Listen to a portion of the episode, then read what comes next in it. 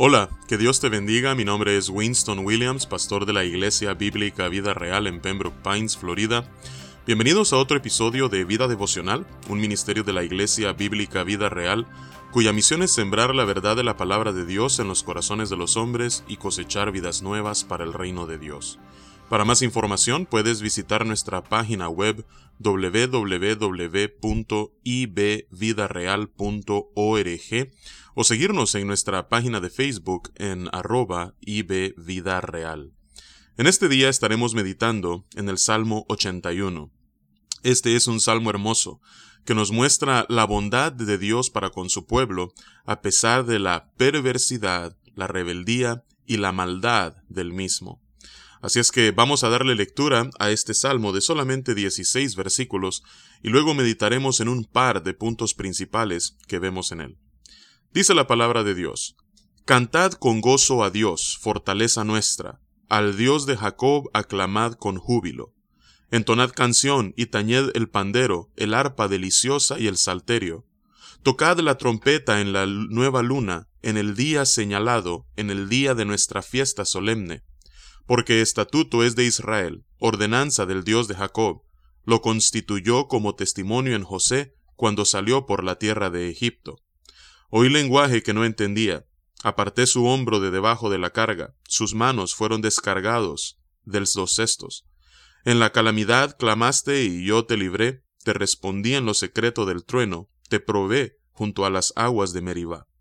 Oye, pueblo mío, y te amonestaré, Israel, si me oyeres, no habrá en ti Dios ajeno, ni te inclinarás a Dios extraño. Yo soy Jehová tu Dios, que te hice subir de la tierra de Egipto. Abre tu boca y yo la llenaré. Pero mi pueblo no oyó mi voz, e Israel no me quiso a mí. Los dejé, por tanto, a la dureza de su corazón. Caminaron en sus propios consejos. Oh, si me hubiera oído mi pueblo, si en mis caminos hubiera andado Israel. En un momento habría yo derribado a sus enemigos y vuelto mi mano contra sus adversarios. Los que aborrecen a Jehová se le habrían sometido y el tiempo de ellos sería para siempre. Les sustentaría Dios con lo mejor del trigo y con miel de la peña les saciaría. Que Dios bendiga su palabra. Vemos entonces en este salmo, para empezar, que en los versículos del 1 al 5 se invita a la congregación a la adoración a Dios muchos estudiosos ah, consideran que este salmo se leía durante una de las fiestas solemnes de Israel, probablemente eh, durante la fiesta de los tabernáculos.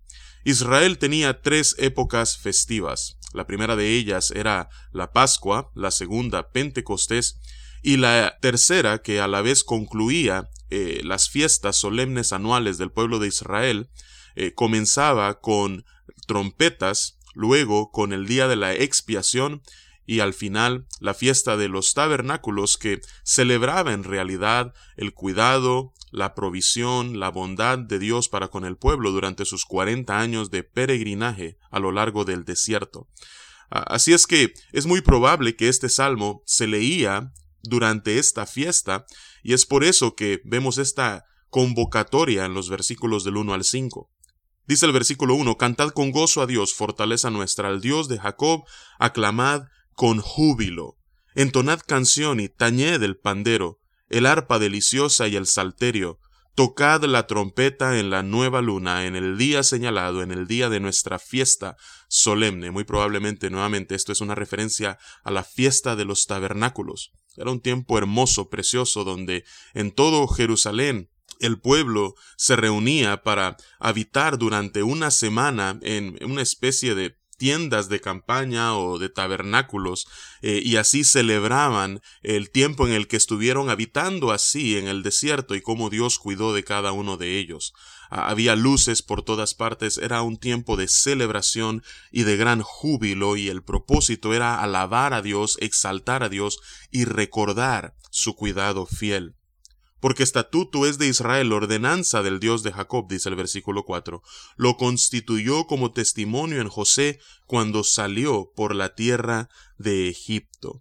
Así es que desde que el pueblo de Israel sale de Egipto, Dios instituyó esta fiesta para que pudiesen conmemorar a su bondad a lo largo del desierto. Y esto lo vemos en, eh, por ejemplo, el libro de números, en el capítulo 10.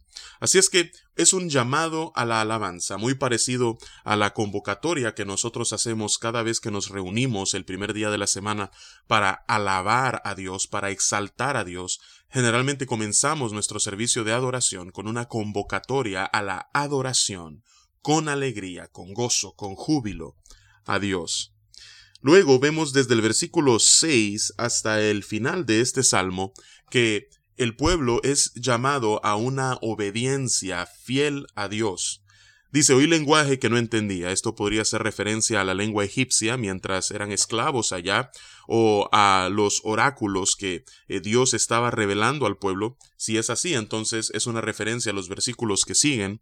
Pero en cualquier caso, Continúa Dios hablando a través del salmista a partir del versículo 6 diciendo, Aparté su hombro de debajo de la carga, sus manos fueron descargadas de los cestos, es decir, traje libertad a un pueblo subyugado, a un pueblo esclavizado.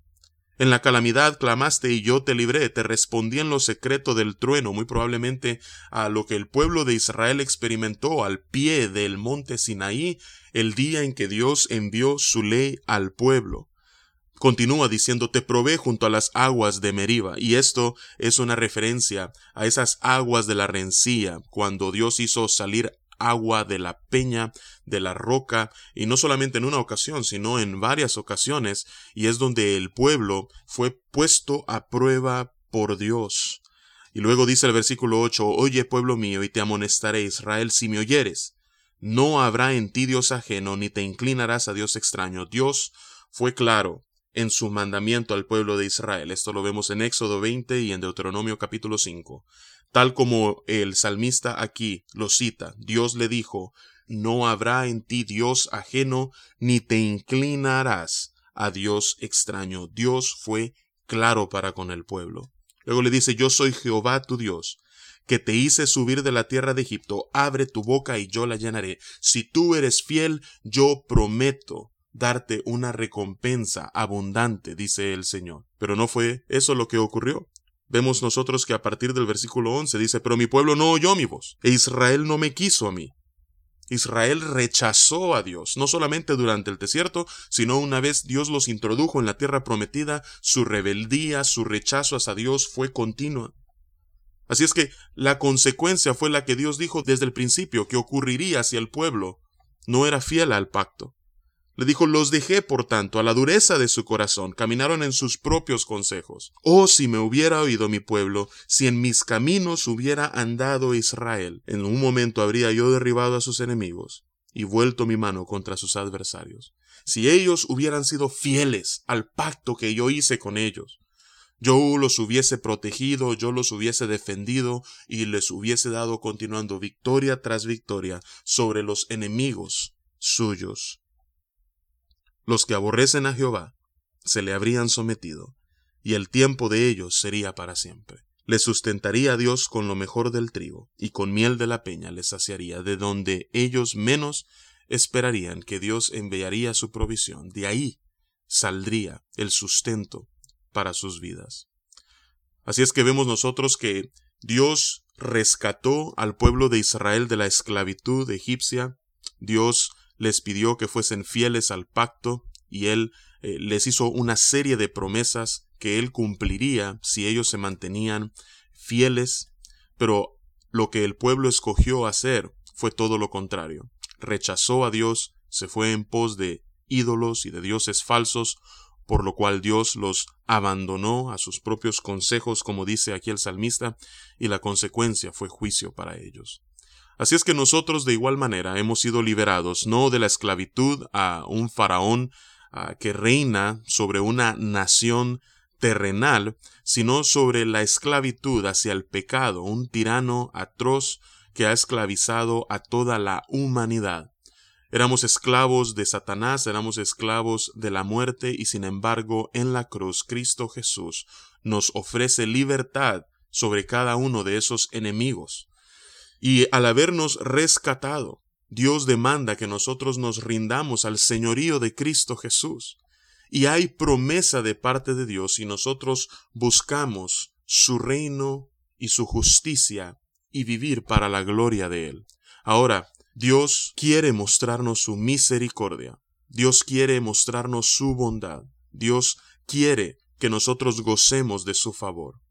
Pero para poder nosotros ver todo esto, una realidad en nuestras vidas, es importante que nosotros entendamos que al igual que el pueblo de Israel, nosotros debemos de caminar en obediencia y lo que Él hará no vendrá a ser como una recompensa, sino como el resultado de sus promesas fieles para con aquellos que caminan en integridad.